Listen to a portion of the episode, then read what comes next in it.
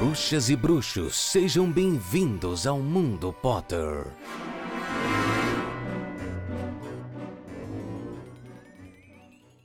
Sejam todos muito bem-vindos a mais uma edição do Mundo Potter. Eu sou o Itamar Santos e quinzenalmente, não mentira, a gente é semanal agora. ah, semanalmente a gente tem um encontro para falar de Harry Potter, mais especificamente a gente comenta capítulo a capítulo dos livros. Essa temporada a gente está falando sobre Harry Potter e o Cálice de Fogo. Esse é o nosso episódio de número 87, capítulo de número 26, a segunda tarefa. Mas eu não faço nada disso sozinho. Com vocês, o meu amigo da voz aveludada, Paulo Rodrigues. Bom dia, senhoras e senhores, como vocês estão? Sim, estou falando bom dia porque tenho certeza absoluta que vocês estão ouvindo este episódio às 8h17 desta sexta-feira. E sim, nós viramos semanal, mas o quinzenal não saiu da gente. A gente esquece desse pequeno detalhe às vezes, né? Mas vocês não têm deixado a gente esquecer e isso é ótimo. Eu queria agradecer porque eu fiz um pedido de corujas na semana passada e vocês atenderam. Então nós temos três corujas para essa semana e que continue assim, continue com bastante coruja, continue com bastante dica, com bastante dúvida, com bastante elogio, com piques associado, porque a gente está gostando muito desse carinho de vocês, tá fazendo ainda mais sentido pra gente episódios que não são mais quinzenais e que dão um certo trabalho para fazer, mas que sim, de coração, tem deixado os nossos dias muito mais felizes durante a gravação. Exatamente. E se você por acaso quiser apoiar o nosso projeto, né, este lindo podcast, você pode estar fazendo isso através do Padrim. padrim.com.br barra Mundo Potter, você pode fazer a sua doação para que a gente continue aí caminhando para cada vez melhorar este podcast. Tá certo? Mas Paulo, tá tudo bem com você? Como é que tá essa semana? Tá ótimo. Essa semana agora, nesta que vocês ouvirão o episódio na sexta-feira, está uma loucura. Por quê? Estou em evento do meu curso. Então eu tenho mini curso para organizar, é, palestra para procurar palestrante, jantar para fazer na sexta-feira. Tá uma loucura, mas uma loucura muito bem organizada, muito divertida, muito gostosa de ser feita. Então, assim, é, estou ansioso. Bastante coisa para fazer. Mas assim como todos os dias de gravação, muito feliz. E você, meu querido, como foi durante essa semana? Pra mim tá tudo de boa, foi tranquilo, só assim, minha renite tá um pouco atacada, então já vou deixar avisado que vai ter muito mais fungueira do que normalmente, e uma respiração talvez um pouco mais ofegante. Guardem essa informação será muito importante para a narrativa desse episódio. Mas é aquilo, né? Eu tô o próprio meme da Débora Seco, não sei se você já viu, que é aquele eu queria ser mais, mas eu não consigo ser mais, só consigo ser aquele que eu consigo ser. Nunca viu? Eu vou pedir uhum. pro editor, se ele tiver, né, condições de colocar o áudiozinho da Débora Seco, que é muito bom. Eu tô igual ela hoje. A gente não é o que a gente quer ser, a gente é o que a gente consegue ser. E a gente quer ser muito, eu queria ser tão melhor do que eu sou, mas eu sou o que eu consigo ser. De fato é isso. Eu assim, eu vou dar o meu melhor, mas às vezes o meu melhor é, é uma bosta, mas tá bom? Tá certo. E conta, e conta pra mim uma coisa. Estou sabendo que você terminou o livro que você começou a falar na semana passada. Me ah, conta, houveram reviravoltas? Houveram momentos Sim. felizes? Qual é a sua impressão final a respeito de vermelho, branco e sangue azul? Uhum. Que é, agora eu eu só fui entender o título agora, né? Que, tipo, vermelho, branco e sangue é, tipo, é uma, uma brincadeira com as cores da bandeira dos Estados Unidos, né? E o lance do sangue azul da realeza, enfim. É. eu curti bastante. Acho que é uma leitura para todo mundo? Pouco provável. Né? Tem muitos héteros que jamais conseguiriam passar ali do segundo capítulo. Mas é uma história que termina muito fofa. Ela começa muito hot e termina fofa. É muito fofo. Quando eles começam ali. Ixi, um spoilerzinho, né? Mas quando eles começam a trocar as cartas ali de. E-mail. É um pouquinho mais moderno. Pouca coisa. Não, não. Tá. Sim, é claro que são e-mails que eles estão mandando entre eles, mas é as cartas. É, históricas que eles estão colocando ali Sim. junto com as mensagens. É muito fofo, sabe? Muito fofo. Assim. Tem umas ali. A do Hamilton, por exemplo, assim, foi esse gato que é poder de palavras. Mas enfim, eu curti bastante. Eu, claro que sou eu.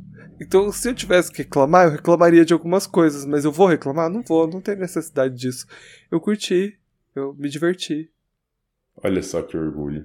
E aí agora eu tô naquele dilema, né? Porque quando você termina um bom livro, você tem uma certa ressaca literária, né? Tipo, ai meu Deus, o que ler agora?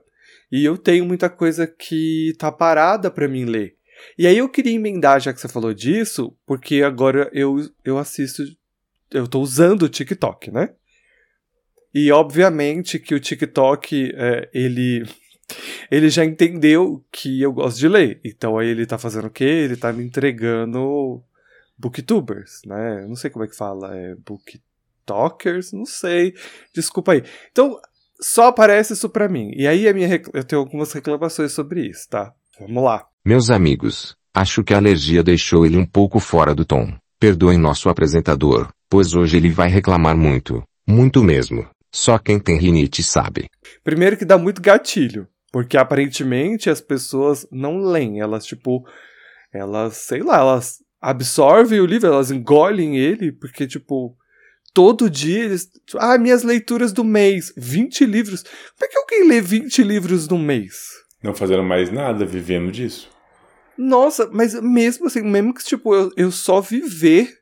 Eu, eu não consigo ler, tipo, 20 livros. E aí isso me dá muito gatilho. Porque eu tenho a sensação de tipo, que eu sou ineficiente. Porque, tipo, eu só consegui ler um livro no mês e eu tô. Entendeu? Me fez mal isso aí. Eu vou deixar essa reclamação aqui no ar. E a minha outra reclamação, porque é muito, né? é que, como faz muito tempo que eu de fato não estou lendo e tudo mais, o mercado literário que não vai parar, né? E aí tem tanta coisa legal para ler, mas eu não li nem o que eu comprei ainda. E aí é o segundo gatilho, porque você quer comprar coisas novas. E, e eu não li nem o que eu já comprei que é o grande dilema de todo leitor também, né? você tem uma estante cheia e você ainda querer mais coisa e você nem leu ainda o que você comprou e é isso. Justo. Não... Compartilha de algum desses sentimentos ou eu tô só doido sozinho? O seu segundo sentimento sempre foi uma coisa minha. Do tipo, ah, é, quero coisas novas, quero livros novos. Eu parei de comprar livros por falta de espaço físico mesmo. E tive que fazer uma redução severa nos meus livros, agora que. Pra quem não sabe, meus pais vieram morar comigo. Não sei se já dei esse, esse spoiler dentro, essa, essa informação dentro do podcast. Mas. Meus pais vieram morar comigo. Sim, eu não voltei a morar com os meus pais, meus pais vieram morar comigo. Então a gente teve duas casas que transformou em uma. Então eu tinha muito espaço e agora eu tenho pouco espaço. Então, os livros que eu tinha, que já eram só os meus preferidos, os que eu sempre revisito, tiveram que ser diminuídos e eu estou a caminho de pessoas para doar alguns desses livros. Então, se você gostaria de alguns livros doados e autografados por mim, algum deles autografados em 2011, você pode entrar em contato com mundopottercast.gmail.com e pagando somente o frete, você leva livros que têm minhas impressões digitais, olha só. Tipo aquela pastora que tá vendendo balão com, com oxigênio do pastor Fábio, da pastora Meu alguma coisa. Deus. É mais ou menos isso, só que eu não tô nem vendendo, estou doando alguns desses livros para vocês. Mas enfim, então eu parei Não, de... e a prepotência de falar assim eu irei autografar. Autografar. Não é que eu irei autografar, ah, é que eu assino ah, todos os meus livros para saber que são meus. Porque assim, eu sempre gostei de emprestar livro. Para mim, o ah, livro, quanto mais surrado ele tá, mais pessoas leram, mais pessoas é, gostaram. Óbvio, não quero que faça orelha, marcação, essas coisas eu não gosto. Mas o livro que tem sinal de uso é uma coisa que me deixa muito feliz. Que pelo menos eu sei que as pessoas leram. Então eu adoro emprestar. Então todos os meus livros têm a minha assinatura, né? Tipo, o meu nome e o ano em que eu comprei ele. Por isso que eu tô falando que vai autografado, entendeu? Eu odeio emprestar, as pessoas detonam um livro. Eu até respiro fundo se o livro volta detonado. Tem esse lance de ter marca usado. Eu, eu não ligo muito para isso, mas rola também que a pessoa não devolve. É por isso que eu tenho anotado todo mundo que eu emprestei livro na vida. Então. Ah, e eu nunca fiz isso. Então, às vezes eu esqueço. E aí aconteceu duas vezes, assim. Tem uma a minha edição de Percy Jackson. Não a não os primeiros livros, a segunda, né, que é com Campamento Grego versus Romano. Eu tô tá faltando o meu quarto livro e eu só dei conta esses dias porque eu fui limpar a estante, eu falei, ué, mas cadê? cadê o quarto livro? Ou é o quarto livro ou é o terceiro livro, não lembro agora. E eu emprestei para alguém, eu não lembro quem foi, a pessoa não me devolveu. E eu não sei para quem. Pedi. Não sei para quem foi, então eu não tenho como ir atrás. Uhum. E o meu e a minha edição de Crepúsculo, meu primeiro livro, é, eu emprestei para alguém. A pessoa falou que não estava com ela, mas eu sei que estava com ela, porque eu emprestei para ela. Isso foi há anos, assim, eu já me desapeguei há muito tempo. Mas, tipo, eu tenho eu, certeza absoluta. Eu falei assim, não, fulano, você precisa me devolver o meu livro. Não, eu não tô com o seu livro. Não, você tá assim. Não, eu não tô. Fulano, se você tá escutando a gente, semana que vem seu nome será exposidiado neste episódio, então. Eu, eu não vou dar nome, não. Mas por sinal, é a mesma pessoa também que pegou meu CD da Avril Lavigne, meu Under My Skin, e até hoje não devolveu. Isso tem E uma a cara pessoa ainda- É, não, não é não. Pior que não é não.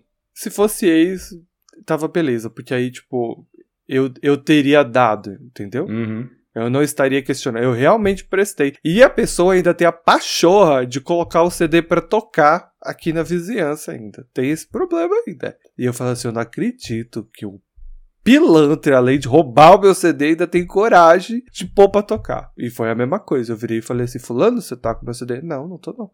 Fulano, mas é o meu CD. Não, não, não. Esse aqui fui eu que comprei. Acontece, acontece. Olha. Enfim, minha indicação de coisas inúteis pra assistir na semana é Escola do Bem e do Mal. Já assistiu Escola do Bem e do Mal? Ah, eu... Eu tenho reel sobre isso, tá no TikTok e está no Instagram. Você fez? Eu assisti e fiz vídeo. Não vi. Tá. Meu Deus, eu tô, tô- essa semana eu tô fora de tudo, assim. Tá lá, tem videozinho. No TikTok ele tá inteiro, no Instagram, o Instagram só me permite um minuto e meio, então é, eu pego o que eu fiz pro TikTok e recorto ele pra encaixar lá. Então, se quiser ver o meu videozinho, Vou ver tá, seu por videozinho favor, inteiro. vejam meus videozinhos, porque senão tá dando desânimo de fazer, porque ninguém vê. Vou olhar seus videozinhos. Mas não, não, che- não, não foi entregue para mim, porque quando tá no meu feed, assim, parte de cima, eu sempre olho. O Instagram é uma bosta. Uhum. Mas enfim, Escola do Bem e do Mal é um filme que não fede nem cheiro, mas que é muito divertido pra passar o tempo quando você não pra fazer da sua vida. Tem duas horas aquela memória bosta daquele filme. A gente tá acabando, acontece uma coisa nova, tá acabando, acontece uma coisa nova. Então te prende a atenção, é muito legal. Os efeitos especiais mais legais são delas virando passarinho. São os melhores efeitos especiais possíveis daquele filme. E eu me diverti, gostei do final. Teria ficado mais feliz se ela tivesse morrido. E eu dei o maior spoiler possível do filme. Mas fora isso, Eu curti, eu me diverti, eu achei que é um. O que mais me encantou é a trama, não a trama em si, os elementos da história, né? Esse universo, eu me fiquei com muita vontade de conhecer, porque, de novo, né? Eu acabei de falar sobre isso, eu parei. eu parei, eu não estou vendo nada sobre. lendo nada sobre esses livros mais recentes, né? Então, eu achei uma trama muito interessante. Eu acho que tem algumas coisas ali que se resolvem de forma clara. Eu acho que quando você bate o olho, você fala assim: ah, eu sei pra onde tá indo, até porque a gente já viu Frozen, né? Então tem, tem umas premissas ali que elas vão se resolver que você já sabe pra onde que ela tá indo, né? O que é o amor verdadeiro que eles vão discutir. Mas os elementos, a, a ideia de você ter essas duas escolas e elas formarem para um equilíbrio, entre muitas outras coisas que acontecem ali, eu fiquei muito interessado e eu fiquei com muita vontade de ler o livro. Porém, eu já estava no TikTok quando eu vi algumas pessoas falando sobre os livros. Tem muita gente que gostou, mas tem uma, eu não vou lembrar o nome dela, que ela ela pontuou que ela também ficou com vontade de ler e tal, porque era uma saga que ela não leu, mas é um amigo que já tinha lido falou com ela que é uma saga que tem muitas falas problemáticas sobre gordofobia. E ela vai citando algumas e tudo mais. E aí eu fiquei um pouco na bad se eu vou ler, se eu não vou ler. E aí, como eu também tenho muita coisa pra ler, que, enfim, eu fiquei meio bodeado, mas. Mas o filme. Vamos falar do filme, né? É, não, O eu filme é foquei legal. no filme. Eu Eu, nem, eu nem curti sabia bastante. que tinha livro, pra ser bem honesto. Eu abri São a seis Netflix. livros. Meu Deus. Eu vi que vai ter um próximo filme, provavelmente, pela, pelo final dele, né? Ele, Uhum. ele dá a entender que vai ter um segundo filme. E... Ele deixa um gancho bom ali no final. Uhum. E assim, eu achei divertido. Me lembrou muito, mas muito, mas muito vagamente Once Upon a Time. É, É, tem uma é- vibe assim mesmo. que é nesse mesmo mundo, então eu achei muito legal. Só é assim, ele. Eu não sei se eu tô ficando velho, e talvez eu precise É. começar a admitir isso, mas a. É sim. É isso. a, a, a trama tá muito. ah, nha, nha, nha, ah, o É, príncipe. porque você tá ficando velho. Pode ser, talvez seja. Mas é um problema, porque se eu tô ficando velho, eu tô ficando com medo de não ter com quem gravar daqui uns dias. É, Mas eu sou um ancião. É, porque se eu tô ficando velho, imagina você. Daqui a Então, pouco vai um ficar ancião. gaga. Ah, mas o que em específico? É mais a, a trama, sabe? Tipo, o jeito que as falas acontecem, o. o o, o meinho do filme ali, sabe? Tipo, A parte em que, nossa, o príncipe lá do nada se apaixonou perfeitamente porque ela virou uma menina bad girl. E foi assim, sabe? Tipo, muito, muito rápido. De repente ele tava super apaixonado por ela e defendendo e brigando por ela. Hum, se tivesse tido um feiticinho ali, eu tinha comprado mais a ideia do que ele simplesmente ela ter trocado de roupa e ele falado, meu Deus. E acho que isso é uma coisa muito uh, teen, né? Tipo, jovem adolescente, quando você tá uma transformação no colégio, todo mundo passa a olhar pra menina. É um glow up, uhum. como diz nossos uhum. amiguinhos mais novos hoje, hoje, em dia. Mas então eu não comprei essa ideia e isso me deixou meio né, enjoado, sabe? Mas teve umas, umas coisas que, que se morreram ali, por exemplo, o filho do príncipe encantado, que simplesmente morreu. Aquilo aquilo é ouro. Eu não sei por que não trabalharam aquilo melhor. Era aquilo, aquilo que eu queria entender melhor nos livros, entendeu? É o, o as consequências de você não passar é, de ano, vamos falar assim, né, na escola é, essa consequência por ele ser reprovado três vezes, isso eu queria entender mais, entendeu? Porque eu achei ao mesmo tempo genial, ao mesmo tempo assim, queria explicações, porque ninguém falou nada, porque tipo, ela chegou e ninguém deu peso nas consequências disso, não, não faltou alguém virar para ela e falar assim, olha gata, você precisa resolver isso aí, porque senão você você vai dar muito ruim para você. E aí, tipo, é só uma fofoquinha de uma menina com a outra, assim, não tem muito embasamento. Aí quando acontece algo muito grandioso, mas também você não tem uma explicação. E aí quando ela se sacrifica, vamos dizer assim, né? Ela sacrifica algo que é o desejo dela e tudo mais que ela pode fazer. Eu acho que fica vazio e tem um erro, não é um erro na narrativa, mas é uma é um balão ali na narrativa que dá muito errado, porque ela ela é uma personagem muito empática, eu tô falando da Agatha, uhum. e, meu Deus, a gente já tá se aprofundando no negócio, não era para Enfim, mas a, a Agatha, em determinado momento, ela perde um amigo X, vou falar assim. Filho do príncipe Por uma dessas consequências é, tá, já obrigado, falei isso, já tinha spoiler. dado esse spoiler. Mas eu tava tentando dar uma remendada, mas Não, beleza, vou, vou, só seguir. Ela, e aí ela tem a chance de ter um desejo altruísta, então ela, né, que é muito diferente do que está acontecendo ali com as colegas em volta dela. Só que a pessoa que é salva é alguém X aleatório, que a gente não sabe quem é, nunca viu. Então você não consegue se emocionar com a cena, porque, tipo, eu não sei quem é essa menina. Tipo, ah, entendi que ela, tipo, era muito antiga e ela tava sofrendo, mas você não consegue se conectar, porque não era o amigo que ela tava tentando salvar, entendeu? O amigo aparece depois, aí tem um peso maior, porque o amigo aparece depois, mas aí não é a parte que ela salva. Aí não é a parte que ela salva, é a parte que vai, tipo, ter um, um, que seria um choque ali. E aí achei que foi tipo, tá, ok, Editor, me... lá no início dessa indicação, coloca por gentileza uma tarjinha de alerta de spoiler, porque a gente até falou que o meu amigo dela eu, morreu. Eu fico muito impressionado, porque quando você tá dando spoiler, tá tudo bem. Aí eu veio dar spoiler, aí agora precisa avisar. Aí eu virei e falei, nossa, ah, não, já falamos quem é. Aí, aí, só que aí quando eu, res... enfim, olha, eu tô me irritando. Já parou de dar o É melhor, gente, eu já parei Porque o que eu tava falando aqui é, ele morre e não spoiler. Aí, se você Mas eu não falei que ele morria. Eu tô falando, tá falando. Eu tô falando aqui no microfone. Ele morre. Ele morre. E você. Não, eu posso dar spoiler. Eu não tô falando de spoiler, cara. Eu tô falando que ele morre. Você que tá se irritando à toinha. Quem tá dando um spoiler sou eu. Não tô te julgando. Eu achei que você tava me julgando porque eu tava dando spoiler. É uma velha surda, gente. Ainda fica irritadinho. Calma, ouvintes. Foi um pequeno surto. Mas eles estão bem. Eles se adoram. Fiquem tranquilos. Ah, enfim, olha, a gente já falou demais sobre isso. A gente tem outras coisas para falar. Eu ia ainda comentar sobre. Você ouviu o lance das moedinhas com a cara do Harry Potter? Hum, eu só vi muito por cima, talvez no seu Instagram, no seu Stories. Ah, então, ó. Aqui é a notícia do Animagos, tá? O The Royal Mint, o órgão encarregado de imprimir as moedas e notas no Reino Unido, irá lançar uma coleção de moedas celebrando os 25 anos de Harry Potter. Serão quatro peças retratando os rostos de Harry, Alvo Dumbledore, o Expresso de Hogwarts e o Castelo de Hogwarts.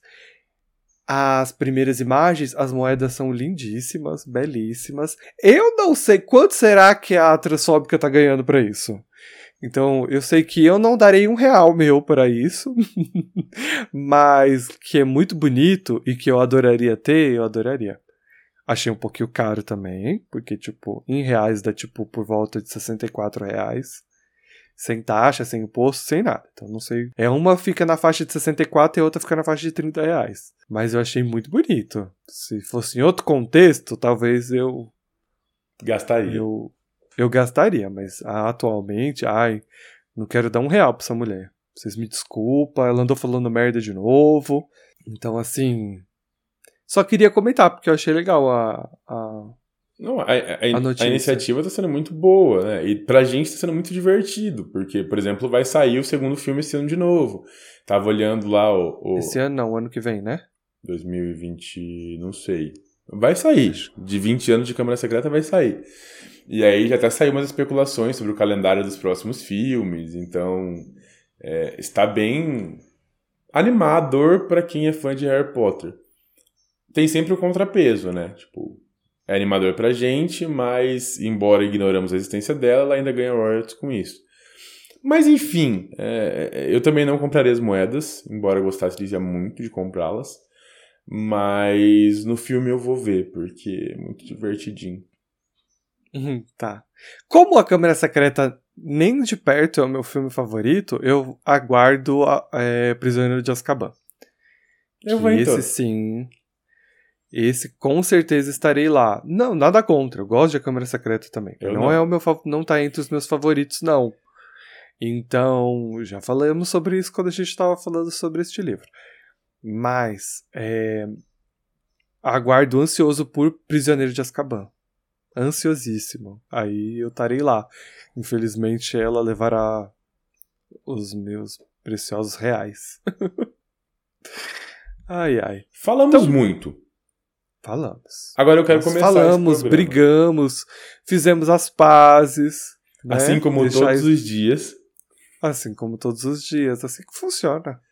Mas eu quero começar pelo. Tradicionalmente, iniciamos pelas corujas, porque temos uma coruja que é a primeira coruja, que todas, todas são Deixa eu só especiais. dar um recadinho. Não. Deixa eu só dar um recadinho antes. Não. É só informar para as pessoas aonde elas podem estar enviando as suas corujas, que é através do Instagram, ah, nossa tá bom, DM. Então tá bom, então eu deixo. A DM do TikTok, se quiser, porque a gente descobriu, a gente descobriu que passada DM que existe. ah, e por e-mail, que é mundopottercast.gmail.com ou você pode procurar né, o nosso arroba tanto no Instagram quanto no TikTok, é arroba Mundo Pottercast. E se vocês quiserem fazer uma. Eu vou lançar um desafio para vocês agora. Ai, lá vem. Se vocês quiserem mandar uma carta no estilo carta mesmo, eu passo o meu endereço para vocês mandarem uma coruja no estilo 1930. Ousado, eu achei ousado. Eu, passo, eu é que não vou relatar o meu, o, o, meu endereço. Eu passo, Jamais. tô deixando aqui aberto. Quem quiser, eu passo o meu endereço para mandar carta no estilo carta. É só falar comigo no Instagram ou em qualquer lugar que eu encaminho meu endereço e eu quero, eu quero saber se alguém vai mandar uma carta no estilo mãozinha. No punho, no na punho. mão, no papel, Papiro. como fazia, sei lá, os antigos maias, astecas. É isso. Perfeito. Tá lançado o desafio. Quem quiser, só falar comigo que eu passo o endereço. Beleza. Eu quero eu quero imagens tipo Xuxa jogando as cartinhas para cima para pegar. Vou fazer isso. Mas então, amigo, você tava dizendo que tem uma coruja fofa? Temos uma coruja muito fofa. Na verdade, todas as nossas corujas são fofas, mas essa é uma coruja muito pequenininha e muito fofo aí que deixou meu coraçãozinho bem quentinho, embora venha de uma região levemente fria. Olá, guris maravilhosos! Essa coruja é só para lembrá-los que vocês fazem a diferença na minha vida. Obrigada por começarem os episódios semanais. Beijocas e abraços direto de Porto Alegre. Ai, Tati, obrigado pelo carinho. A gente fica muito feliz. A gente, como falamos semana passada, é muito importante que vocês mandem mensagens pra gente, isso ajuda a gente a continuar o job. E eu adorei os guris. Bah, guris maravilhosos. eu adoro. Eu achei sensacional a intimidade que ela não te deu e você tirou, né? A Tati, ah, tudo bem? Ah, eu sou. Mas é o meu jeitinho. Tatinha, um beijo para você. Eu que agradeço imensamente você ter falado mensagem pra gente, porque quem deixa os nossos dias melhores são vocês que escutam a gente. Então, assim, Sempre que você puder, manda uma mensagenzinha, manda um e-mail, manda uma, o que você quiser mandar, Instagram, manda e conta pra gente como tá sendo a semana de vocês, porque a gente adora ouvir, a gente quer saber se a gente realmente está fazendo alguma diferença para vocês, porque esse é o nosso intuito, é impactar vocês de algum modo. Um grande beijo para você. Bora, porque senão a gente vai ser acusado de ser os carentes do podcast. A gente é carente. A gente é, né? Aff. Odeio ter parecer isso aqui. É, acho que a próxima é a da Yasmin Regina. certo? Exatamente. A coruja da Yasmin Regina começa com o seguinte: Olá, meus queridos! Como vocês estão? Minhas vozes aveludadas maravilhosas. Isso inclui o editor? Eu não sei se eu- ela tá perdendo uma pergunta. Não, ela fez uma afirmação. Ela quer saber como a gente tá Não, e eu- inclui o editor. Ah, verdade. Editor, Eu acredito que ele esteja bem. Se manifeste, editor. Se manifeste. Olá Yasmin, eu estou bem. Obrigado por perguntar. Eu sei que eu tô bem. Lindo como sempre. Talvez mais radiante do que nunca. Hum, autoestima de milhões, né? Isso tudo é porque você saiu, né? No final de semana. Eh, Não comentamos sobre isso, né? Mas você postou altas fotos, todo de preto. Postei uma chique. foto. Ah, mas é tudo que precisa pras fifis. Mas continuando o e-mail. Espero que estejam super bem. Primeiramente, quero fazer uma campanha pra achar o rapaz do pedido do casamento, porque a história pela Ah, metade eu também. o curioso e eu sou geminiana como o Paulo. Gente, tá complicadíssimo. Alguém resgata o Luan, por favor. A gente precisa Ele saber o que sumiu. aconteceu. Acho que o Luan mandou e se arrependeu? Hashtag Ou- Luan conta pra nós. Ou o Luan parou de ouvir a gente? Acontece, né? Vamos fazer o quê, né? Gente, eu não sei quanto. O menino pediu a outra em casamento e desapareceu. Será que ela não aceitou? Eu, cada dia mais pensando que ele trollou a gente. Não, eu acho que ela não Eu aceitou. Eu acho que nós fomos trollados, Paulo. Não, eu- fiz, eu prefiro- eu KKKK, vou mandar isso aqui, eu quero ver os tontos o que eles vão fazer. Eu prefiro acreditar que ela não aceitou. Hum, Você é romântico, né? Sim. Você prefere acreditar que ela não aceitou, é ótimo. Sim. Ai, ai, ai. Moço, por Senti favor. uma coisa meio Shakespeare em você, né? É, algo por aí. Algo mais trágico, né? Tá bom, tá bom. O importante é que Desculpa. o romance vá até o final. Assim como minha amiga Yasmin, a fofoca pela metade mata o geminiano, entendeu?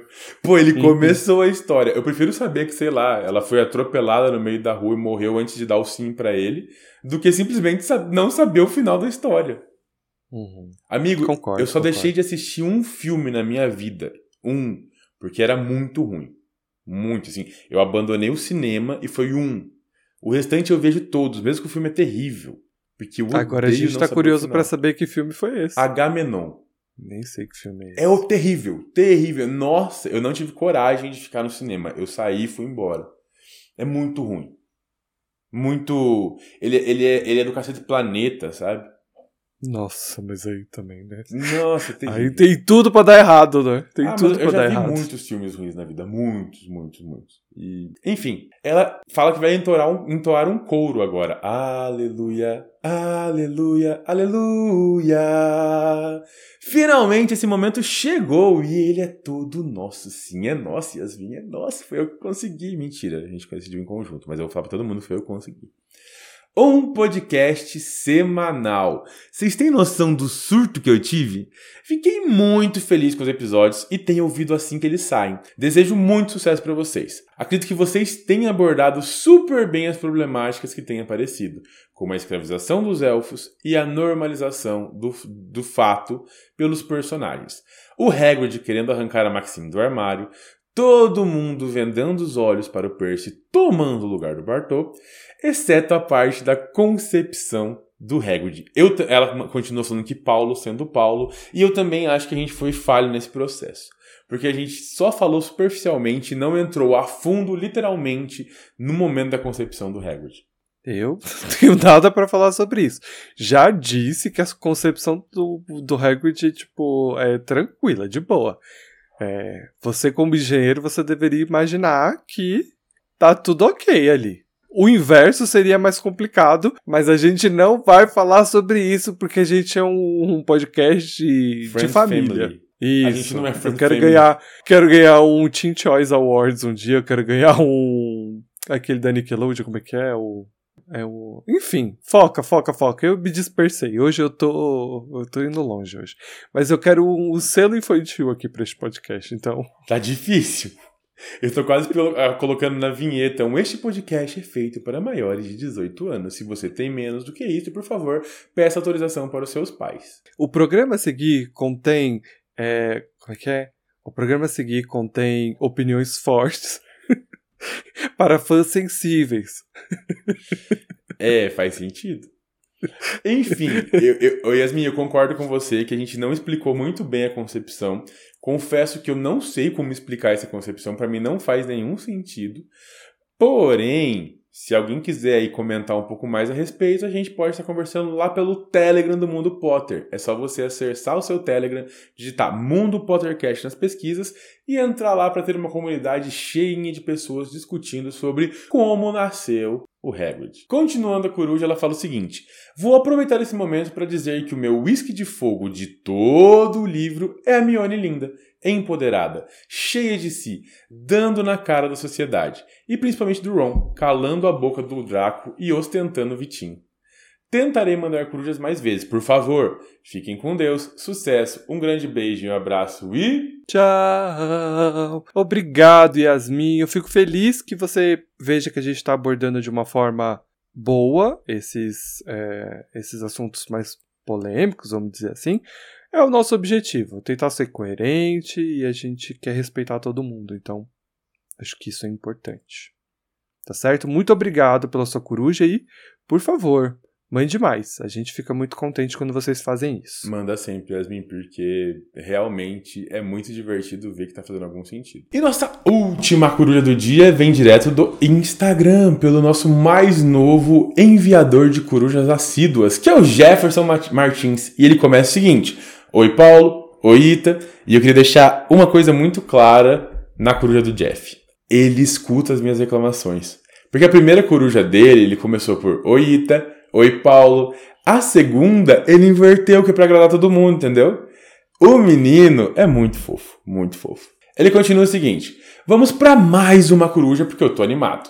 Acabei de ouvir o episódio de número 85 e vamos de problematização.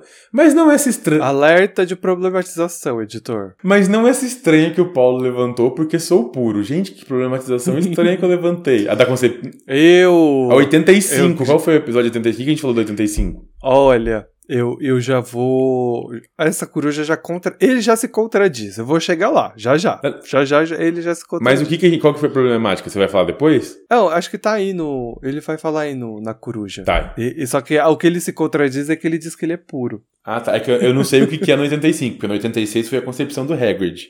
Mas vamos seguir. É. Ele fala o seguinte: que ele é puro, dá uma risadinha, então essa risadinha no RS RS já se contradisse, e continua da seguinte maneira: Toda a obra da dementadora que escreveu a obra é marcada por traços preconceituosos. Preconceito com trouxas, com os meios-sangues, não estou falando dos semideuses. Com os elfos, com as criaturas mágicas, com os pobres, Perco a conta, mas com certeza que acharia mais. Isso é problemático, porém é um recorte de uma realidade. Vivemos em um mundo onde o que é diferente gera aversão. Não lembrava que a Hermione tinha essa pressão estética em cima delas, e para todo adolescente isso é muito maior. Talvez por conta dos hormônios à flor da pele. A alusão que o Ito usou para descrever o episódio ocorrido com Hagrid foi bem certeiro e concordo com ele. Fiquei pensando em quanto Hagrid deve ter ficado envergonhado por ser exposto dessa forma. Ah, entendi. O Vitinho de cueca tomando banho é algo para ser apreciado. Ô, ô, criança pura, você tá apreciando o que aqui? Eu disse, tem uma... Jeff dá uma contradizida aí, mas eu tenho que concordar com o Jeff. É. É o auge desse capítulo. Enfim, se fosse o Draquinho ia ser muito melhor. Não lembrava que a ausência do banho e a porquice dessas crianças era tão grande. Me deu uma agonia. O Harry é um mentiroso de marca maior. Tenho que ir, pois estou assando pãezinhos recheados, assim como os trouxas assam, e tá dando um trabalho enorme. Ai, Até que delícia, eu quero. coruja. Então, assim, Jeff, quando você for mandar a sua carta escrita para o meu endereço, pode colocar uns pãezinhos juntos no correio, entendeu? Ah, eu queria, Jeff, os pãozinhos. Não, você não vai passar o seu endereço para as pessoas, vai ficar sem pãozinho. Não, não, não mesmo. Mas enfim. É... Um dia, quando a gente for um grande podcast de verdade. Ei, a gente já é um podcast de verdade. E somos grandes no coração dos nossos ouvintes. E a gente vai reunir encontros com a galera. Aí o Jeff vai e leva os pãozinhos dele. Achei que você ia falar que você ia ter uma caixa postal. Também, com certeza, também com certeza. É, só queria fazer um pequeno adendo antes da gente seguir. Muito obrigado, Jeff, pela, pela sua coruja. Curti muito. Só é bom a gente ressaltar uma coisa importante, tá? Existem algumas coisas que são alguns preconceitos colocados no livro que eles estão ali porque essa história não é perfeita, né? É normal que o autor faça isso, ele está retratando uma realidade, né? Ele está criando a realidade dele com base na nossa, então é compreensível que esse, esse preconceito exista. Agora, existe aqueles, aquelas problemáticas que vêm com, com o próprio autor e a forma como ele pensa e ele decide escrever, e tem aquelas problemáticas que também estão embasadas na época em que o livro foi escrito, que é algo que os fãs de Harry Potter, né, rebatem muito quando a gente acha alguma problemática, alguma coisa do, do gênero. Então é sempre bom a gente a gente tentar separar. Embora a gente tenha eu tenho algumas questões em relação aos elfos domésticos e como a senhorita Rowling trata isso, ela de certa forma está tentando colocar um reflexo do que acontece na sociedade presente dentro da obra dela. Uh, a mesma coisa acontece quando ela tá falando sobre o Lupin, por exemplo, quando ela tá falando sobre o Hagrid, mas aí quando a gente olha para Hermione, ali tem uma questão que é da época, né? Essa pressão estética, que não é algo que ela que ela tá questionando ali. Ela meio que tá embasando ali, né? Porque é, a Hermione tem os cabelos cacheados e volumosos, e ela é retratada como bonita quando eles estão lisos. Isso é uma problemática que a gente entende e enxerga hoje. A gente vê a pressão estética também da personagem, né? Como ela tem que se enquadrar para ser bonita, igual às outras, muitas aspas no bonita, né? E aí isso sim é uma problemática atual que a gente enxerga dentro de um contexto da época que o livro foi escrito, ou também podemos agregar isso à forma como a autora encara eh, essa questão, né? A forma de ela pensar para a gente poder ter uma. Um, para a gente poder ser coerente e entender se isso é uma fala que assim é um, é um pensamento próprio da autora ou se é só um recorte da época em que ela tá, a gente tem que ler toda a obra dela que ela escreve. Isso eu aprendi com o Vitor Menezes quando eu fiz o curso dele. O Vitor tem aquela página do Instagram, né? O Para Além de Hogwarts. E, e aí, um ponto que eu queria trazer é quando eu questiono de gordofobia, a gente consegue entender que isso é uma questão que ela, além de tudo, é gordofóbica quando a gente pega toda a obra dela e a gente enxerga que ela retrata pessoas gordas sempre da mesma forma. O Itamar, nesse caso, não está se referindo somente em Harry Potter, e sim todos os livros que ela já publicou. Mas eu não vou me estender e, e falar muito sobre isso, porque, primeiro, que a gente nem começou o episódio hoje, né, Paulo? A gente tem muito para falar. E Mas vale aí, talvez, um dia a gente comentar e falar mais sobre isso. Que existem algumas, algumas coisas que partem é, de como a própria autora pensa sobre o assunto, coisas que ela quer abordar e também coisas que são um recorte da época em que ela está escrevendo. Então, eu só queria pontuar. Acho que deu para entender bem, Paulo. Sim, senhor. E aí, com isso, a gente encerra as corujas hoje e pede pro editor poder falar a sinopse do episódio. Beijo, Jeff. Beijo, Jeff. Sinopse: dá tudo errado, mas no fim, deu certo. Bom, banho tomado finalmente. Nosso querido Harry vai para o seu quarto, tira sua sonequinha e na manhã seguinte ele está no fundo da sala de aula contando para um curioso Rony e uma indignada Hermione que olha para ele e fala: Você já não tinha decifrado essa porra desse ovo, moleque? Sobre suas aventuras na madrugada anterior.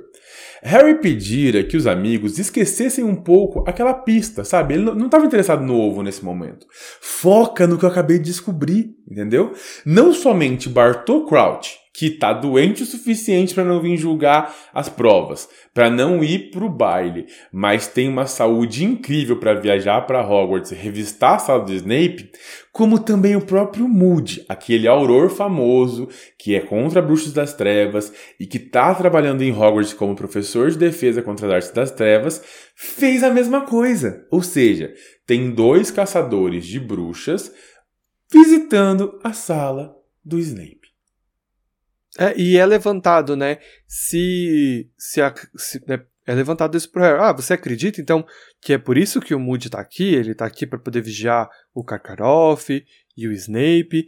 E aí o Harry fala: olha, isso não dá para ter certeza, mas é. Ele pode não ter sido chamado aqui para isso, mas é o que ele está fazendo, né? Eu... E eu achei interessante a gente ter isso. E eu acho que ele foi chamado para isso. Não para vigiar o Snape, mas para vigiar o Karkaroff. Eu acho que o Dumbledore precisava de um reforço e é por isso que ele foi chamado. Tipo, uhum. ele entendia as consequências de trazer o Karkaroff e também o, todo o lance lá do. Enfim. De tudo, da cicatriz do, do panorama geral. E tudo mais. É. E tudo mais, do panorama geral, acho que ele falou: olha, vai ser um reforço bom trazer pro castelo. O Ron levanta a teoria, né, uma teoria da conspiração, de que talvez seja Severo Snape. Adorei que, que o Paulo colocou aqui ceboso, essa licença poética que ele colocou aqui no roteiro. Ah, que, né, que talvez seja o Snape que esteja tentando né, acabar com a vida do Harry mais uma vez, mas a Hermione diz né, que eles já tiveram esse momento antes em que acreditava ser o Snape o grande vilão, mas que no final o Snape estava sempre tentando salvar o Harry. O Harry lembra-se, ah, tá, ele tenta me salvar, mas ele não é nada legal comigo, é um cara que sempre quer atrapalhar ao máximo a minha vida, então por quê, né? Por que essa implicância comigo? E aí eles focam que realmente é estranho o lance do, do Bartô ter viajado doente para entrar de madrugada dentro do castelo e mexer nas coisas do Snape. Essa discussão leva mais uma picuinha entre o Ron e a Hermione, que é imediatamente interrompida pelo Harry, né? Segundo o que ele ouvira que Dumbledore já tinha dado uma segunda chance para Snape, e isso é algo que chama muito a atenção dele. Ele fica muito curioso para saber o que o Snape fez para ganhar uma segunda chance. E eu acho interessante porque o Harry muda todo o foco, né? Da, da percepção do que está acontecendo. Ele para de pensar completamente na segunda tarefa e ele está só interessado na fofoca. Harry sendo Harry, né? É. Ele adora uma e fofoca. Aí isso, é, e aí tem as consequências disso depois, porque a gente já vai ver isso. E o Harry não só gosta de uma fofoca, como tem um padrinho fofoqueiro, e ele faz o seguinte: Sirius mandou avisar tudo que estava acontecendo. Vou avisar o que está acontecendo. Ele sacia a vontade de tudo, de, de, tudo. Ele sacia a vontade do Sirius e escreve para o seu padrinho narrando todos os acontecimentos, exceto do ovo. Ele conta para o Sirius sobre o Snape, sobre o Bartô, sobre o Moody, e esquece do detalhinho do, do ovo, sabe? E aí ele fala: Bom, agora não tem muito o que fazer da vida, e vou porque é mais urgente. Como sobreviver sem respirar uma hora inteira? O Rony resolve, depois de muita discussão, sugerir que ele deveria usar o feitiço Actio de novo. O Harry estava falando lá para ele que no mundo dos trouxas existia um Aqua Lounge, que é um equipamento de mergulho que o Harry tava, é, tinha visto uma vez na televisão. E a Hermione fala, ô, crianças, para. Tipo, primeiro, Harry teria que puxar um trambolho gigante voando pelo céu de uma cidade para outra, sem ninguém ver. É impossível. E depois o Harry nunca nem chegou perto de um Aqualonge. Ele não vai saber como pilotar, como dirigir, sei lá nem como que fala o nome disso. Então, não tinha como. Ela comenta que o ideal era se transfigurar. Porém, essa processo de transfiguração humana era uma coisa muito avançada, eles só iam ver isso lá na frente, lá na sexta série. E por fim, o Harry fala que seria muito legal se ele tivesse feito igual o pai dele e o Sirius e se transformasse em um bichinho. E aí ele poderia ter se transformado em um sapo, quem sabe? Ou. Ou um peixinho dourado. Peixinho dourado? Quem sabe? Eu gosto muito do, do ponto em que ele, ela traz mais uma vez um lembretezinho do que aconteceu no livro anterior pra galera falar assim: opa, olha aqui! Animagos. É. Que é um foreshadowing. Que vai ser, importa é, que vai ser importante pro final do livro, né? Uhum. Ela, ela sabe fazer isso muito bem, né? Sim. E aí isso fica fresco na nossa mente. Sem entregar o pra que serve. Sim. E é coerente. E é coerente, eu gosto. Já já falamos disso no capítulo uhum. anterior, né? O tempo foi passando rapidamente e com ele veio uma temporada de biblioteca, na qual os garotos tentam, sem sucesso, encontrar algum feitiço que ajude o Harry, né, com a segunda tarefa. Apenas dois dias antes da prova, o apetite de Harry se foi e a ansiedade tomou conta, mais horas na biblioteca, e a descrença de que eles vão encontrar algum feitiço ali. E aí, faltando esses dois dias antes da segunda tarefa, o Sirius encaminha uma mensagem pro Harry, que é tipo a menor mensagem que ele já mandou na vida. E é engraçado porque o Harry fica muito esperançoso quando ele vê a mensagem. Só que ele se dá conta de que ele se preocupou com a fofoca, mas esqueceu de pedir ajuda para o padrinho sobre a segunda tarefa. Então a resposta do Sirius na carta é... não ajuda nada a situação atual que ele está. E o Sirius, na verdade, só pede para que ele mande uma carta de volta, é, informando a data exata da, do próximo passeio a Hogsmeade. E a gente já pode né, teorizar né, que vai rolar um encontro com o Sirius lá em Hogsmeade, por isso que ele quer saber a data de alguma forma. Uma coisa que eu queria falar e que é o meu esquelese é essas idas à biblioteca e não encontrar nada nos livros que ajudem o Harry a de fato conseguir uh, um feitiço para ajudá-lo a ficar uma hora debaixo d'água. Isso me incomoda num nível muito grande, assim. Muito grande. Eu fiquei muito irritado lendo isso, sabe? Porque como não existe nenhum feitiço em nenhum livro, sabe? Eu tô pensando, na verdade, eu nunca tinha parado pra pensar nisso, mas eu imagino o seguinte, hum, a falta de um Ctrl F talvez seja um problema ali, sabe? Porque eu fico pensando, quais são os feitiços que poderiam ajudar? O cabeça de bolha é o primeiro e que não é uma coisa tão absurdamente difícil. Então, então mas isso não estaria num livro? Então, esse deveria estar num livro. Porque eu imagino assim, eles devem ter cancelado tudo que era possibilidade de transfiguração e nunca na vida deles passou por olhar o livro de herbologia. Não passaria na minha cabeça, por exemplo, sabe? Mas sim, o cabeça sim. de bolha realmente deveria estar no, feiti num, num livro de feitiços. É, essa é a minha reclamação. Não é, tipo, a escolha que ela vai tomar para que ele fique debaixo d'água. A questão uhum. para mim é por que ele não encontrou nada nos livros? Ele poderia ter encontrado coisas que ele não conseguiria usar, que é o que ela cita depois, né? Que é o lance do feitiço para secar poças. Tipo, ah, é um feitiço que seca que remove a água do local, mas o lago é muito grande, então não dá para usar esse feitiço. É legal. Agora dizer que não encontrou nada nos livros, é, eu, eu fico meio chateado com isso, sabe? Porque é uma biblioteca, é uma biblioteca focada em estudos e é um tipo de coisa que ele aprenderia, sabe? É, não me incomoda. É algo. Só, uhum. só para me concluir. Não é algo tão anormal assim que um bruxo queira, sei lá, passar uma hora debaixo d'água sem respirar. É. Assim como o bruxo, bruxo querer voar, entendeu? Não é, não é algo que me incomoda pelo simples fato dele não pedir ajuda. É, são três crianças procurando numa biblioteca gigantesca onde não existe um, um, um sistema, é, sei lá, eficiente de busca.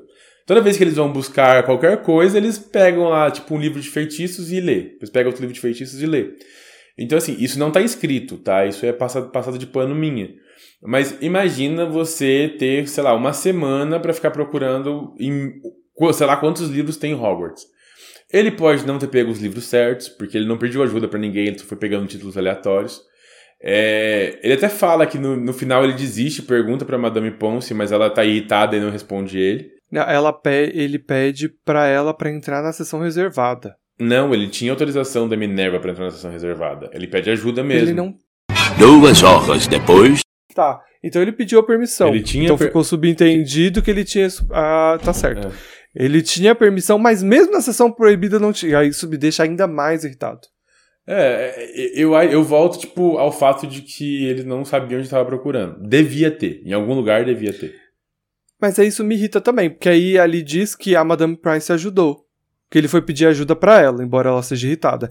E assim, ela é uma bibliotecária. Se tem uma gata que sabe onde esse livro tá, é ela. Ela não precisa falar assim: olha, é esse livro aqui.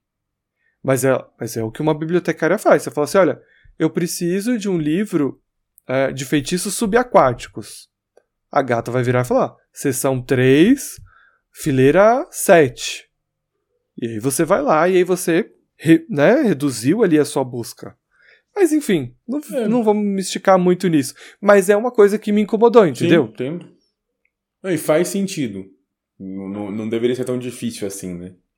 É, tipo, ele poderia encontrar feitiços que ele não consegue fazer porque ele perdeu tempo uh, não procurando por ele. Que aí eu acho que teria um peso maior, não concorda comigo? Sim. Porque o grande lance dele ele ficou enrolando o tempo todo para concluir essa tarefa e não concluiu. Talvez você tenha falado do, do cabeça de bolha, o tentado usar, não conseguisse usar, e daí aparecesse o Galricho. Faz sentido. Tipo, ou o cabeça de bolha é um feitiço que precisa, sei lá, durar, sei lá, uma semana para ficar pronto, algo do gênero. E aí, como ele não tem esse tempo, ele não conseguiu, sei lá. Porque eu nem, nem sei como é que esse feitiço funciona. Eu estou só jogando hipótese, sabe? E aí me incomodou, porque aí parece que toda vez que você precisa da biblioteca, ela não serve para nada. Mas, na verdade, foi a primeira vez que isso aconteceu. Ah, eu não vou voltar lá atrás para falar para você lá na tarefa do, do dragão também que estava na biblioteca e ninguém achou nada. Não, achou muitas coisas. Não achou nada que pudesse resolver o problema do dragão. Ele depois define como um feitiço convocatório. Ele não acha nem o feitiço que cega o dragão. Mas aí é que tá, amigo. É. É discussão à toa. Ele achou. Mas assim, eu vou utilizar esse feitiço que cega o dragão. Não é um feitiço que cega o dragão. É um feitiço conjuntivictus que pode ser usado num dragão. Aonde ele estava buscando? Livros referências, de referência a dragão. Então, na hora que ele procura lá, ele tá achando como fazer unha, cabelo, barba, bigode, cuidar de um Mas dragão. você não concorda comigo que ele tá é, de ajuda da Hermione? Uma garota que usa os livros para resolver todos os Tá problemas. bom, mas aí ela tava fazendo a mesma coisa. É, é, o que você não tá, não tá tendo o mesmo pensamento que o meu, e não sei quem tá certo, talvez, enfim, é que mesmo ela sendo muito foda, ela ainda é uma garota. Ela não vai pensar assim, nossa, vou procurar em livros de feitiços que o olho do dragão é o mais frágil e daí eu vou procurar um feitiço que bata no olho. É isso que, me- que eu tô te falando, entendeu? Uma biblioteca, em usos de biblioteca, é muito difícil de acontecer. Por isso que quando a gente, na nossa época, a gente só tinha a Barça pra pesquisar, era uma bosta. Porque você não conseguia achar nada naquele lugar que você quisesse de verdade, sabe? Não é questão de quem tá certo, é, É, só. não, sim. É que no, no- meu ponto de vista, enquanto professor, a biblioteca não é uma fonte. É isso que me, que me me incomoda da sua fala, entendeu? A biblioteca ela não é uma fonte de sabedoria exata. Ela é pesquisa, entende? E aí o que você vai fazer com aquilo é outros 500. Que é o lance, tipo, talvez ele tenha lido no livro que o que o olho do dragão era o, o mais frágil, mas eles têm que associar isso, fazer tipo umas associações das coisas. O do, do, do, do cabeça de bolha realmente eu acho falho. Mas pra mim é a primeira vez que a biblioteca realmente deixou na mão. Olha o Itamar, achando que a biblioteca é o Google. A uma certa altura da noite, né, ali nas buscas por alguma coisa que possa ajudar o Harry na biblioteca, os gêmeos chegam com um recado. A Minerva gostaria de ver o Ron e a Hermione. Achando que eles talvez pudessem levar um esporro por estar ajudando Harry, né, os dois ficam preocupados. E mas a Hermione lembra o Harry de continuar procurando, levar o maior número de livros para o salão comunal, para que ele continue procurando porque ele precisa achar um jeito de passar pela segunda tarefa. Depois de ser expulso pela Madame Prince ali da biblioteca, o Harry vai pro salão, né, como eu disse, com o maior número de livros possível, e ele fica esperando a Hermione e o Ron chegar, mas eles não chegam, e ele fica sozinho ali na pesquisa, porque no dia seguinte ele vai ter que lidar aí com, com a segunda tarefa, o Harry fica remoendo ali, né, porque vai decepcionar as pessoas, é, com- como ele vai chegar lá e falar para os juízes que simplesmente não que não conseguiu resolver, né? Sendo que ele teve meses para fazer isso. Então aí bate, né? Bate na bundinha do garoto. Então ele decide fazer o quê? Pegar a capa de visibilidade depois que a biblioteca já fechou e volta para lá e decide que vai passar a noite todinha, o máximo possível procurando alguma coisa porque ele precisa resolver o lance da segunda tarefa. Duas, três horas se passam e o cansaço pega o Harry e ele acaba dormindo. E ele tem uns pesadelos bem bizarros ali, mas ele acaba sendo acordado pelo Dobby na manhã seguinte. O garoto precisa ir ao local da segunda tarefa, ele está muito atrasado. Ele está muito atrasado, mas é o Dobby que vem aí como um deus ex machina para ajudar o Harry Como um quê? a passar. Um deus ex machina. Que É isso? um A expressão é empregada hoje para indicar o desenvolvimento em uma história que não leva em consideração sua lógica interna, e é tão inverossímil que permite ao autor findá-lo com uma situação improvável, porém de fácil compreensão. Contemporaneamente, também pode descrever uma pessoa ou objeto que inesperadamente surge e resolve um problema aparentemente insolúvel. Esse é um termo usado quando a narrativa resolve um problema do nada. Entendi. Tipo, não há nada na narrativa que justifique o Dobby estar ali e o Dobby vem para resolver o problema do Gelrish, né? O problema de o Harry ficar debaixo d'água por uma hora. Bom, o Dobby vem e diz ao Harry o seguinte: ele diz que o Harry está atrasado, ele precisa acordar, porque o Weasley dele precisa de ajuda. O Harry leva um tempo para descobrir do que, que o Dobby está falando, né? O Weasley do Harry é o Ron, né? O Ron Weasley. E o Dobby fala para ele que sabe tudo sobre a segunda tarefa, que ele escutou a Minerva e o Moody conversando sobre isso e que o Harry precisa usar Gelricho para poder ficar debaixo d'água. Então ele vai lá e dá um Gelricho pro Harry para que ele possa usar e passar uma hora debaixo d'água. Então o Dobby vem basicamente para isso, ele vem para resolver o problema do Harry. E como se eu já não tivesse reclamado de muita coisa, e eu obviamente já tô dando tom que estou reclamando de mais uma, isso aqui é a única coisa que para mim talvez o filme faça um, não é que faça sentido, é que eu gosto mais no filme. Porque no filme a gente tem uma construção, não é o Dobby, porque o Dobby não aparece nesse filme, mas a gente tem uma construção do Neville é, gostando de herbologia, ganhando um livro de herbologia e resolvendo essa treta pro Harry depois. Olha, você pode usar Gelricho. Não o Dobby simplesmente vindo ajudar o Harry nos últimos minutos. Tô dizendo que é ruim? Não. Tô dizendo que é uma solução do nada? Tô. Mas é o que a gente tem. Não vou discutir essa problematização, já fiz isso demais hoje. Mas eu gostaria de saber a sua opinião. Você curte? Eu gosto das duas. Eu não me incomodo nem um pouco com o Dobby, porque tem uma explicação de como isso aconteceu. É, na verdade, me mostra que o. Porque você sabe que as duas, as duas possibilidades poderiam ser verdadeiras, né? O, o Moody, que é o Bartô, ele trouxe o Neville para perto dele, ele deu a, a, na mão do Neville o rolê, e teve uma segunda opinião de caso o Harry não fosse buscar ajuda com o Neville, ele garantisse que o, o, o Gelriff chegaria nele. Como que ele fez isso? Ele chamou o Dobby lá na sala, simulou uma conversa com a McGonagall. Então, assim, é, não tem problema com nenhuma das duas. Eu também não acho que seja inesperado. Quando você olha por trás do, do personagem, tipo, ele foi tão foda que ele garantiu, tipo, ah, se o Harry for pedir ajuda, tá aqui a ajuda que ele precisa. Se ele não pedir ajuda, eu me esforço um pouco mais, tá aqui a segunda ajuda que ele precisa. Então eu não acho que seja inesperado, eu gosto de como ela foi construída. Qualquer um dos dois, as duas cenas eu acho divertida. Eu acho muito legal que a gente tem as duas cenas acontecendo. Então você consegue ter essa visão pelos dois lados. Mas eu entendo a construção por trás das duas. A gente vai tretar a cada parágrafo. Não, não é tretar não, tipo porque... de brigar, de discordar a cada parágrafo. Sim, porque assim, por mais que no futuro ela vá lá e vai questionar por mais que ela vai lá no futuro e ela vai justificar essa ação do Dobby agora, é um recurso que ela utilizou. O Dobby, ele chega de uma forma inesperada. O Harry não pediu ajuda do Dobby. O que justifica a presença do Dobby é, a, é o comportamento do personagem, que é alguém que vai ajudar o Harry sobre todas as circunstâncias. E... Mas isso não elimina que o Dobby seja um deus ex machina. Ele está chegando sem nenhum, sem nenhum, sem nenhum indicativo que ele viria. Ele chega aqui única e exclusivamente para ajudar o Harry. E nada menos e nada mais. É só isso. Ele não estava limpando a biblioteca e encontrou o Harry dormindo. Continuar me estendendo sobre isso. Eu, eu Mas é adoro é uma o fato que, que ele da... fala, eu justifico, daí ele fala e termina a frase assim: Eu não vou me estender mais sobre esse assunto. Ou seja, cala sua boca, a última palavra é minha. Não, eu falei que eu não vou me estender mais. Eu. Eu não tô dizendo que você não pode continuar. Você saco, que tá enxergando véio. coisa onde não tem. Mas o último ponto que eu vou colocar é. Eu entendo o Dobby aparecer do nada porque ele tá vigiando o Harry. É o amigo dele. É muito do personagem estar acompanhando o Harry onde ele tá indo. Enfim, o Harry demora um tempo para entender quem que é o Easy, né? Tipo, ele fica. O que, que é isso? Um aplicativo que leva a gente de um lugar pro outro. E aí, na verdade, ele percebe que, que o Weasley era o Rony. E o garoto se toca disso e fala: Porra, peraí. Então o Rony é meu. É o que eu tenho que buscar e sai disparado pro lago. Ele chega lá, na verdade, um pouco atrasado até, uns minutinhos atrasados.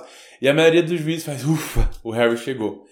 E uma vez lá no lago, o Harry não encontra seus amigos, né? Porque o, eles estão no meio do rio, apesar de ele só, só entender até então que era o Rony. Na verdade, não sei se ele entendeu, ele só entendeu que o Rony estava em perigo.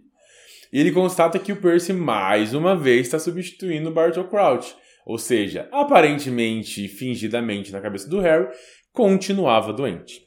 A segunda tarefa era simples e, preciso colocar um parênteses, enormemente tediosa para a plateia. Alguma coisa foi roubada dos campeões e foi escondido no lago. Os quatro campeões deveriam procurar os seus pertences, entre aspas, e voltar em no máximo uma hora. Uma vez o apito soa, Harry viu seus três oponentes sair correndo pro lago e fez o mesmo. Chegou lá, enfiou o matinho na boca. Sim, ele pegou uma erva de qualidade duvidosa, de procedência não confirmada, não aprovada pela Anvisa, mastigou ela na frente da escola inteira e ficou com cara de trouxa. Esperou a onda bater. Quando bateu, ele percebeu que gerou guelras e gerou nadadeiras e que não conseguia mais respirar. E aí ele puf, pulou para dentro do rio. E quando ele pula para dentro do rio, ele percebe que ele consegue respirar bem tranquilamente. Que ele consegue nadar bem rápido e que o, o oxigênio que ele precisava está sendo retirado das águas. E aí eu fico te perguntando, Itinha, o que fizeram essas pessoas em uma hora e 15 minutos de prova? Nada, né? Fazendo a unha da plateia. Porque realmente, como você falou, pra plateia não é espetáculo nenhum, né? Porque é tipo tudo submerso, ninguém tá vendo o que tá acontecendo. Não tem um telão, não tem nada pra galera ver o que tá rolando lá. E olha, que dava pra ter rolado alguma coisa, né? Porque a parte onde já vai chegar lá, a parte onde as pessoas estão amarradas e presas, talvez pudesse ter será um feitiço para ver essa região, esse local específico. Tipo uma câmera de, de filmagem. Eu tô imaginando a Lula gigante com nove tentáculos segurando umas câmeras, umas né? câmeras na mão. Ah, eu acho que dava pra ter rolado alguma coisa assim, faria mais sentido. Tipo, porque não dá para você cobrir o Lago Negro inteiro, mas tipo, esse local específico aonde a, a galera vai ficar presa, né? Dava para você ter. Cara, bota uma, Go, uma GoPro na cabeça de cada um dos competidores e pelo menos você tava tendo a visão deles, entendeu?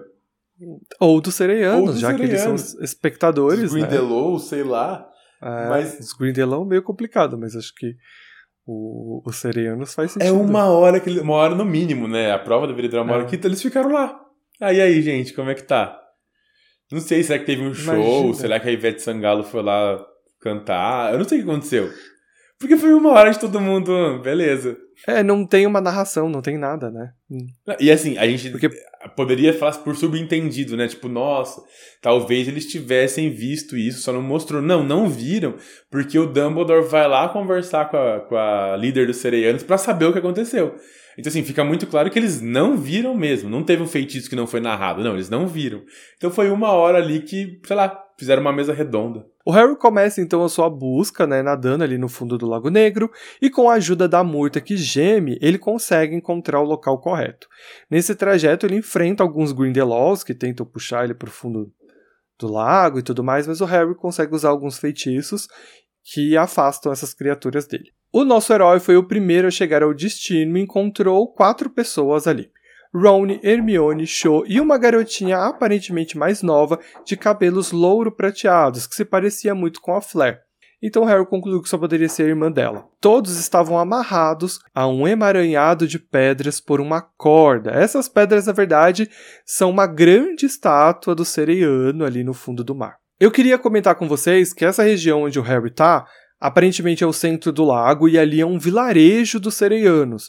Então tem várias casas, tem vários sereianos e o Harry, onde ele chega ali, onde todo mundo tá ali esperando para poder ser carregado, né, que tá todo mundo dormindo ali apagado, os, os quatro, é, é tipo uma praça onde os sereianos estão cantando. É, tem alguns serianos ali cantando a música, que é uma forma de ajudar os competidores a chegarem ao lugar certo. E como eu disse, eles estão amarrados em uma estátua de um sereiano, grandona, que está ali no meio de tudo. E tem alguns sereianos com com uma espécie de arpões na mão mesmo, é, recepcionando ali os competidores quando chega. O Harry então vai até o Ron e procura um jeito de cortar as cordinhas dele, e aí ele tenta pedir emprestado a arminha ali do, do Sereano, mas o, o Sereano não, não dá muita bola para ele não, fala que ele não pode ajudar, então o Harry acaba pegando uma pedra e com isso ele consegue cortar a cordinha. É, uhum. Eu li uma teoria, acho que eu compartilhei contigo, inclusive, sobre os livros de Harry Potter, os sete livros serem espelhados e o quarto Uhum. livro ser o espelho, né? E Uhum. aí a gente tem o seguinte, lá no primeiro livro, a Hermione, quando enfrenta o Visgo de Diabo, fica, ai meu Deus do céu, a gente não tem luz, não tem fogo, se eu tivesse trazido uma madeira para fazer fogo... Ou seja, e o Rony fala pra ela assim: Poxa, você esqueceu que você é uma bruxa? Você não precisa de madeira, usa o fogo. Beleza.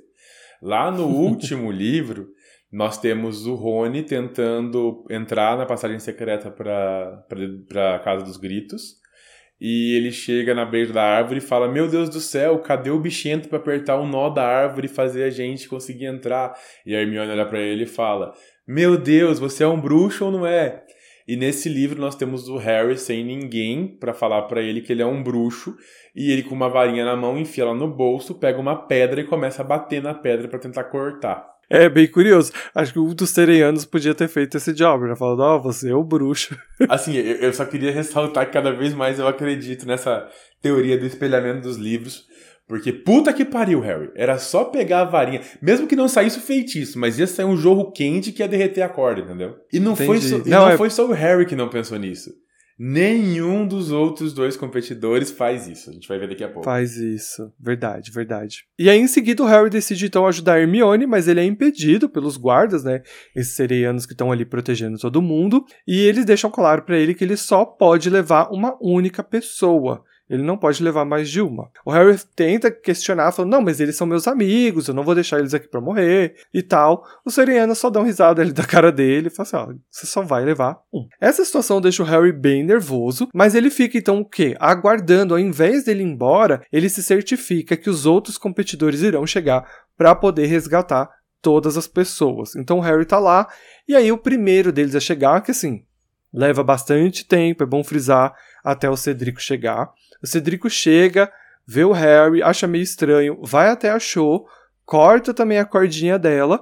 Ele tá usando um feitiço bolha, né, na cabeça, a gente fala isso depois, que o Harry acha estranho o feitiço. Ah, ele, o Cedrico faz um indicativo pro Harry, tipo assim, cara, tá atrasado, a gente tem que subir.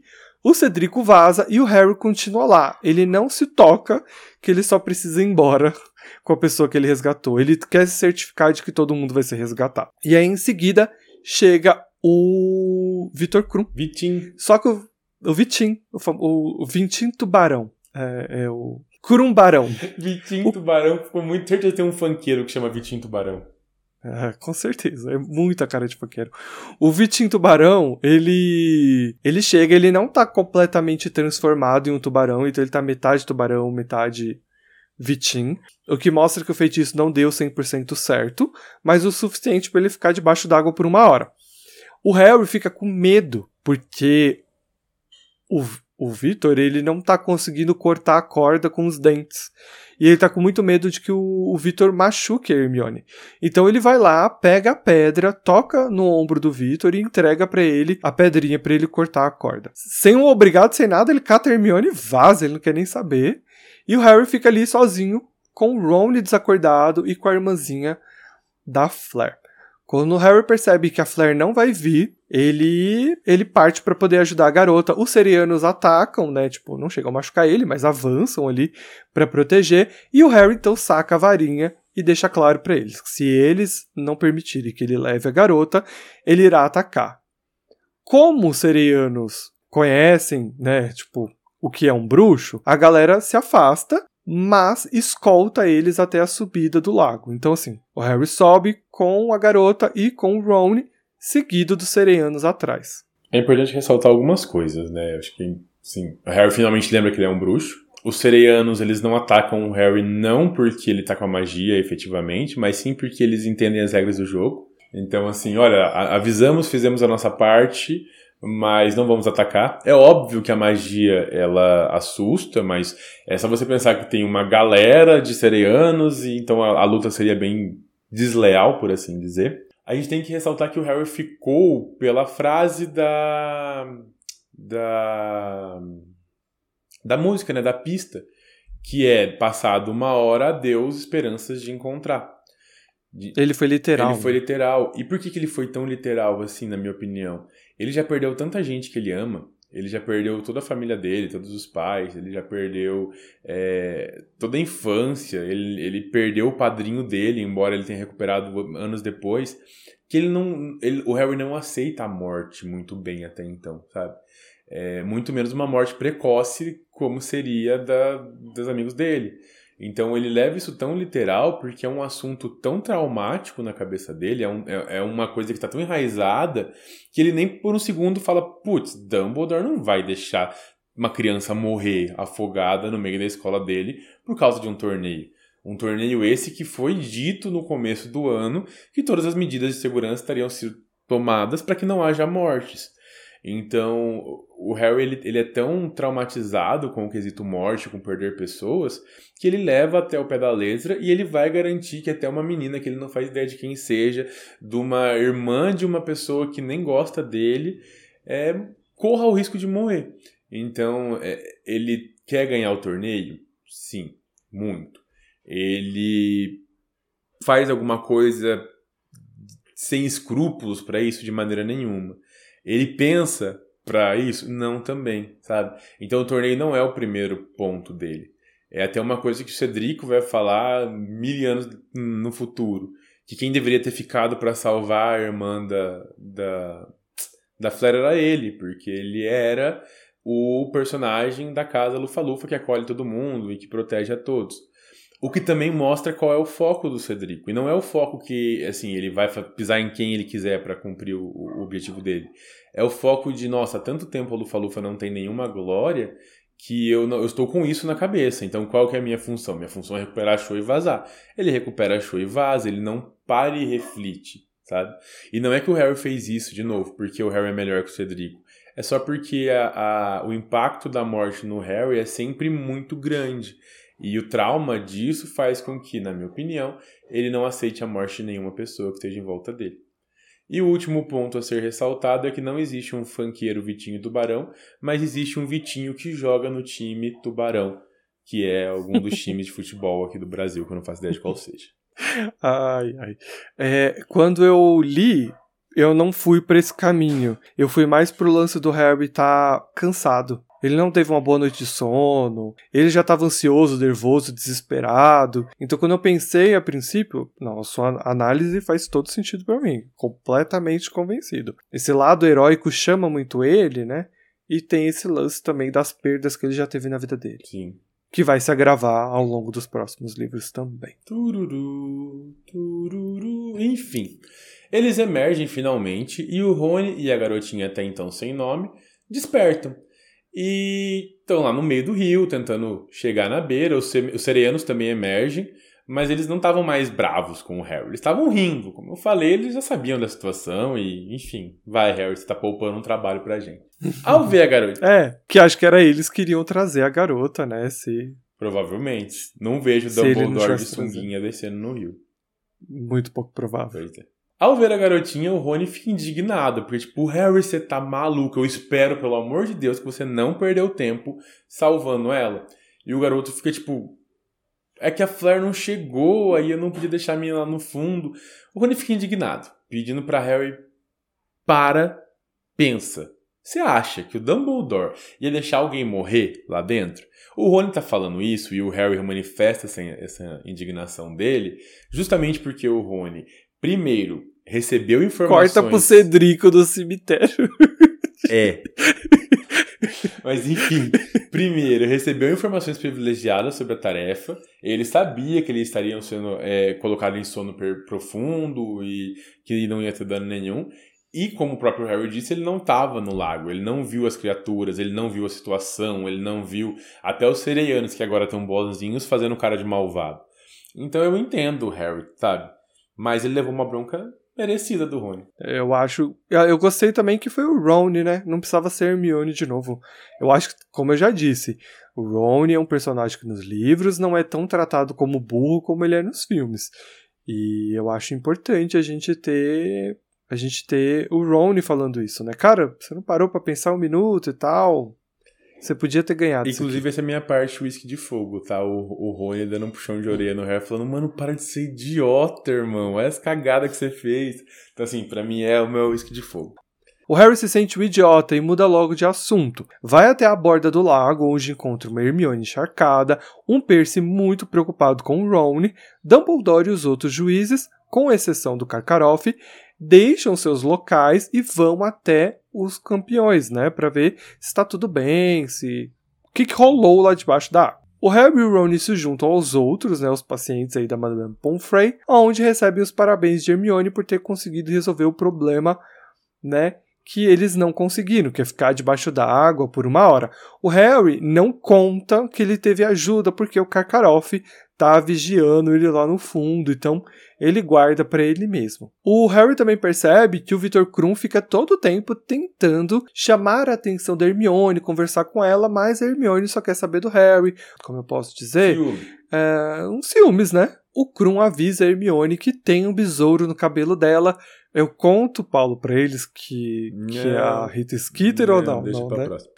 Tá bom. Ele, ela simplesmente chacoalha o cabelo e volta a conversar com seus amigos sobre a prova e os motivos pelo qual o Harry foi o último a chegar. Eu só queria trazer uma outra coisa aqui. Não, eu não queria trazer nada. Na verdade, eu queria dar outra esquelese.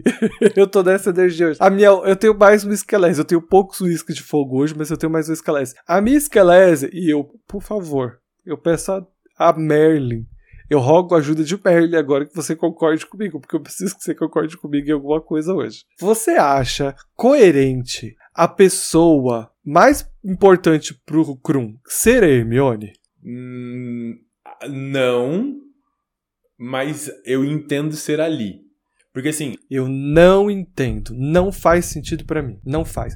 Isso, de tudo nesse capítulo, isso é o que. Você pode trazer qualquer argumento, mas pra mim não faz sentido. é que assim, eu entendo que vai ter a família do Krum, as pessoas que ele gosta, as pessoas que ele. Então, tipo, essas pessoas todas seriam pessoas pra estar no lugar de Hermione. Pra mim, podia amarrar o Karkaroff e jogar lá embaixo. Ele odeia. Não faz sentido. Ele odeia o Karkaroff. É, Não, tudo bem, mas não faz sentido ser Hermione, cara. Ele acabou de conhecer ela. Tipo, você tá colocando em risco a vida de três. Tá, que não, que não ia morrer. Mas se você parar pra pensar, você tem três alunos de Hogwarts submersos. Tá, então você também a- a- a- concorda que a, a Cho não era a mulher do Cedrico. Não, era, não deveria ser. Não, eu concordo, porque assim, por mais que o Cedrico e ela tenham começado uma relação agora, eles são da mesma escola, eles se veem, eles se conhecem, mas o Krum acabou de conhecer Hermione e ela é da escola que tá sediando o evento. Não faz sentido. É a mesma coisa que, tipo, a se a Flair tivesse levado lá pra baixo o garoto que ela pegou na festa. O Davis. Então, assim, eu O não, Davis, eu entendeu? acho- Eu também posso questionar a Show. Eu acho que deveria ser um amigo Uhum. do Cedrico. Também, também posso ir por esse caminho, não tenho problema de questionar Sim. isso. Mas eu ainda consigo comprar, porque ela pode ser uma paixão que o Cedrico tem há muito tempo pela Show, ainda consigo achar justificativas. Mas o Vitor, pra mim, pesa muito. Não, Eu sei. concordo contigo, eu acho que é pesado. Eu, quando li, e tô concordando agora, tá? Mas quando eu li, eu passei um pano pelo seguinte: eh, não, de novo, não tá escrito, são fonte e vozes da minha cabeça. Mas o que eu entendo lendo isso e lendo o futuro desse livro, e lá do último livro, quando o Krum aparece também. O Krum ele se sente muito deslocado dentro da escola dele. Ele odeia o diretor, é, a maioria das vezes ele tá brigando com os outros alunos que são apoiadores da arte das trevas. Então, assim, a minha percepção é que. E ele é odiado por a maioria dos alunos porque ele recebe um tratamento privilegiado do, do Karkaroff. Então, a minha concepção é que, tipo, ah, ele não gosta de ninguém lá. Ele se apegou por uma única pessoa que era Hermione. Talvez não seja o afeta? Ele não é o afeta nesse momento. Mas é a única pessoa que ele se apegou. Então, talvez se ele fosse salvar alguém, seria ela, sabe? Mas eu sou Mas por. mas eu super Desculpa. concordo que é- é muito cedo, sabe? Tipo, não é paixão à primeira vista, assim, que deveria ser colocado lá. A Hermione só tá ali pra gente ter a semana dos ciúmes do Victor Krum. A Hermione foi reduzida a isso. Porque até então ninguém falou sobre a Flair ter irmã. E aí você tem uma irmã. Sim. O Victor podia ter um irmão. O Victor tem os amigos do time de- da Copa Mundial de Quadribol. E não faz. É um- E agora pensando bem, não faz nenhum sentido a irmã da Fleur tá lá, porque só foram levados pessoas acima de 17 anos. Ou seja, a irmã pode ter vindo só pra essa tarefa. Sim. Porque é uma tarefa que ela, tá, ela foi organizada meses antes. Uhum. Então poderia vir algum dos amigos dele do time de quadribol, entendeu? Sim. A Hermione tá sendo usada ali nessa parte da narrativa é de construção mesmo. Pra ter essa cena de ciúmes com o Victor Krum. Faz E sentido. é bizarro isso. Faz sentido. Concordo com você, vou concordar com você. Glória. Obrigado. Não é por pena, não, é porque faz sentido. Não, né? faz sentido, faz sentido. Eu não tô, eu não tô vendo coisa onde não tem, né? Não, não, faz sentido. O Dumbledore então convoca todos os juízes falando que eles precisam analisar um pouco as coisas que aconteceram lá no lago, que eles não viram nada, durante a prova, pra depois dar as notas. Nesse meio tempo, a Fleur agradece o Harry e o Rony com um beijinho no rosto e deixa o Rony em êxtase e a Hermione puta por terem salvado a sua irmã. Sim, a própria Fleur comprou a ideia de que a irmã dela ia morrer. Na verdade, acho que ela não comprou a ideia de que a irmã dela ia morrer, mas ela ficou grata porque alguém, pelo menos, salvou ou tentou salvar a irmãzinha dela que ela não conseguiu. Então, o sentimento de frustração por não ter conseguido salvar alguém foi transformado, transformado em gratidão por essa pessoa ter sido salva por alguém que é, tipo, entre muitas aspas, inimigo dela, né? Porque ela criticou o Harry o tempo inteiro. Depois de deliberarem e com uma decisão quase unânime, porque o Igor não estava tão, tão convencido disso, Ludo anuncia os resultados. Abre aspas. A senhorita Fleur Delacour, embora tenha feito uma excelente demonstração do feitiço cabeça de bolha, foi atacada por Grindelwald e, ao se aproximar do alvo, não conseguiu resgatar seu refém. Recebeu 25 pontos. O Sr. Cedrico, que também usou o feitiço cabeça de bolha, foi o primeiro a voltar com a refém, embora tenha chegado um minuto depois da hora marcada. Ouviram-se grandes aplausos aos alunos da Corvinal entre os espectadores. Harry viu Cho lançar um olhar feio a Cedrico, portanto, recebeu 47 pontos. O Sr. Victor Krum usou uma forma de transformação incompleta, mas ainda assim eficiente, e foi o segundo a voltar com a refém.